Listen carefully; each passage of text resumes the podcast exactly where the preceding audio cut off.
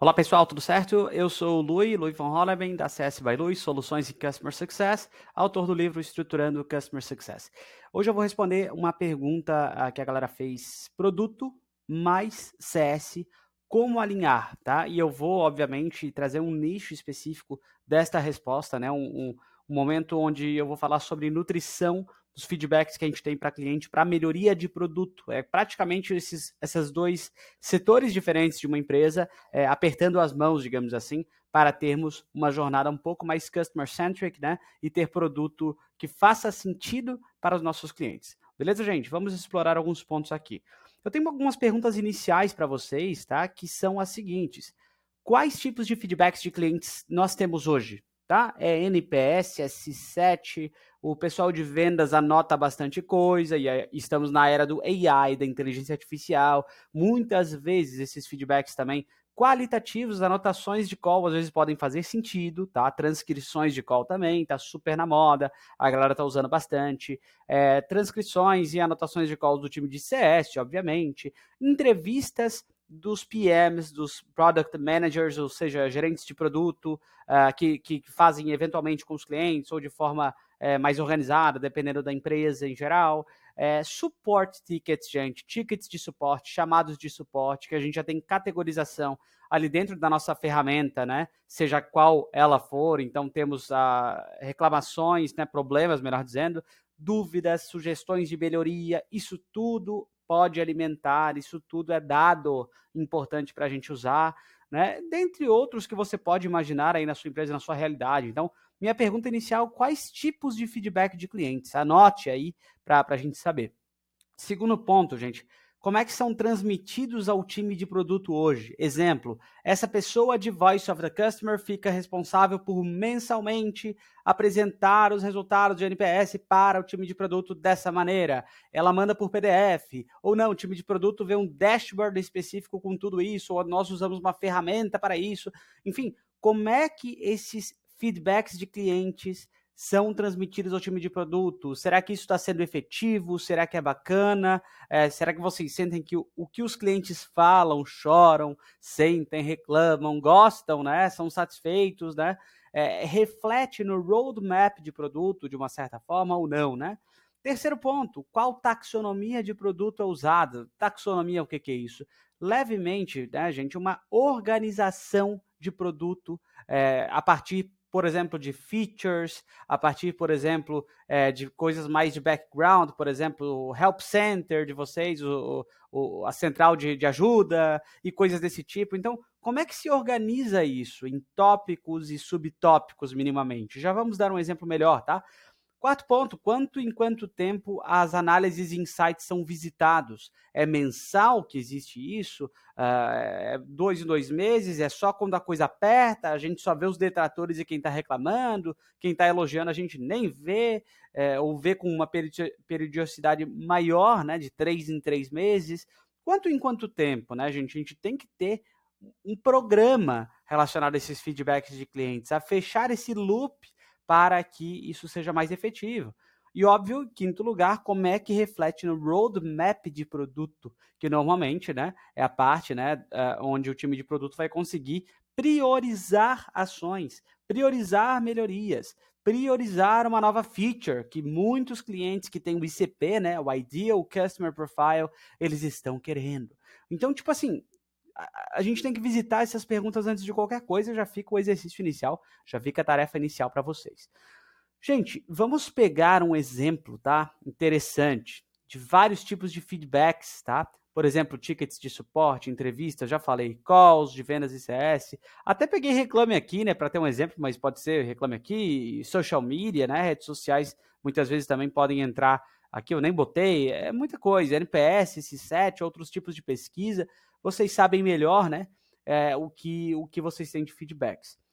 Isso sendo categorizado, tá? Em uma taxonomia que seja única, que seja una ou pelo menos parecida, tá? Porque às vezes em ticket de suporte a gente pode ter um tipo de taxonomia lá que a própria ferramenta nos dá, o que a pessoa que faz as análises BI aí dentro ela faz, e a pessoa de NPS faz com uma taxonomia completamente diferente, com apenas três tópicos ao invés de 50. Cara, a gente tem que tentar ter uma taxonomia única para o nosso produto da melhor maneira possível, né? Que a gente tem que recriar isso, né, para fazer as coisas. E por último, obviamente, os insights. Aí sim nós temos os insights gerados a partir desses dados de produto. Exemplo, tal funcionalidade está representando 40% de reclamações no mês. Só um exemplo simples, né, gente, que a gente pode ter de insight uh, a partir disso. Beleza, pessoal? Só uma escadinha ali de três passos. Agora vamos pegar um exemplo real. Eu estou usando aqui uma ferramenta chamada Loom, tá? O Loom, eu trouxe um caso do Loom para a gente é, explorar um pouquinho mais de como é que isso funcionaria. O Loom grava vídeos, grava tela, faz videozinhos como esse, tá? Leva eficácia à comunicação no trabalho, eles botam isso no site, né? Nossa missão é levar eficácia. Tem 21 milhões de usuários, gente, e hoje também vendem não só para usuários, né, uma pessoa só, aleatória, usando o plano ali de trial deles, mas 350 mil empresas usam para suas equipes ali dentro. E tem casos de uso em diferentes segmentos, tem muitos segmentos ali diferentes. Eles têm três planos: o Starter, um usuário, o Business, daí já tem mais gente da equipe, né? Ele paga por usuário é, 12 dólares e 50 centavos e Enterprise, que é personalizado, né? Eles devem, né, enfim, entender, fazer call, daí deve ter um pouco mais high touch, como a gente gosta de falar em CS, né? Esse contato, tá? Então é o Loom, vocês estão vendo aqui uma obra do Loom aí, este vídeo, ele é fruto do Loom. Beleza, gente? Vamos avançar então para fazermos esse exercício. O Loom tem N é, é, fontes de feedbacks. Tem tickets de suporte, óbvio, né? Tem entrevistas de produto, espero que os PMs façam entrevista e também anotem, transcrevam automaticamente, seja lá como for.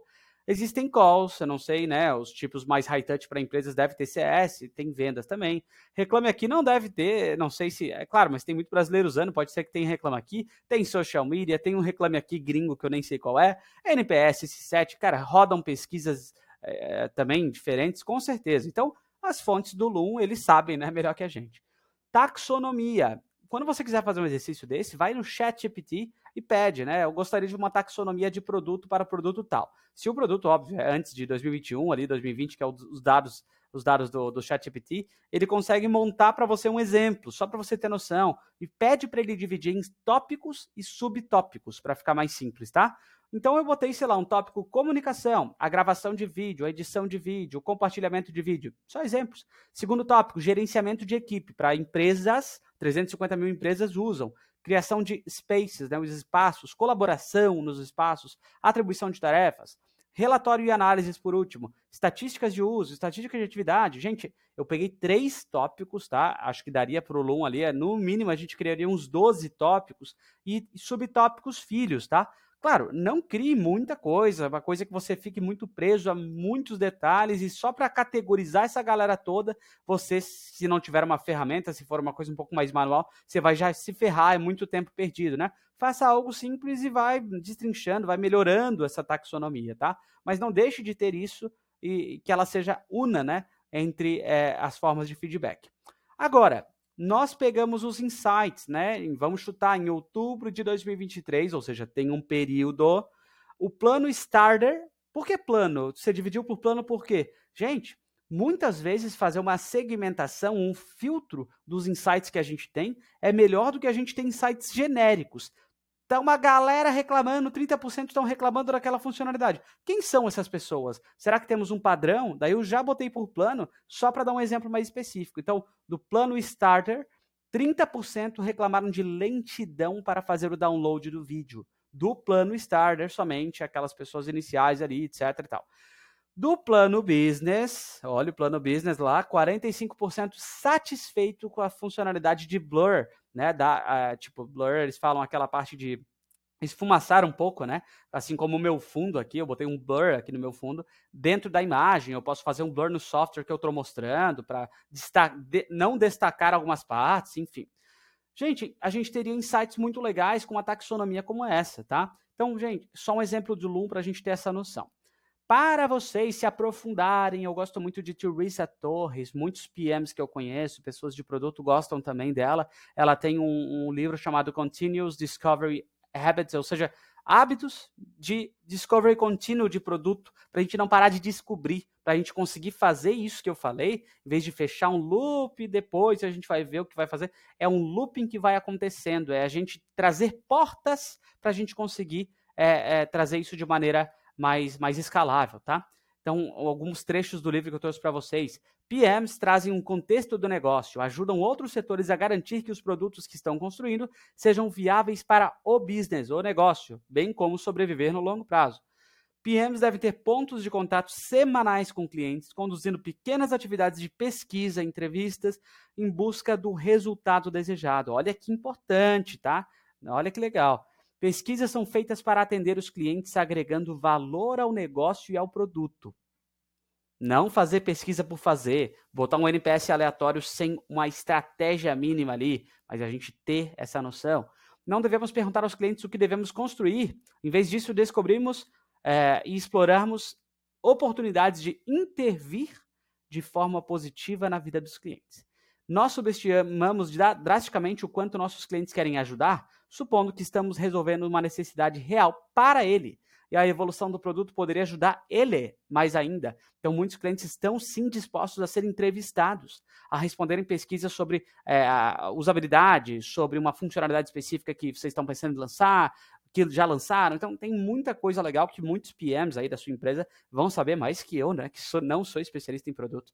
Mas, gente, é, em resumo, tá? Eu queria trazer para vocês que existe uma grande sinergia entre Customer Success, entre Customer Experience e produto, tá? Nós devemos, como CS, fazer parte dessa jornada de produto, sim, mas devemos nos organizar. Não devemos deixar o negócio sendo freestyle, né? Deixa a vida me levar, a vida leva eu, como Zeca Pagodinho.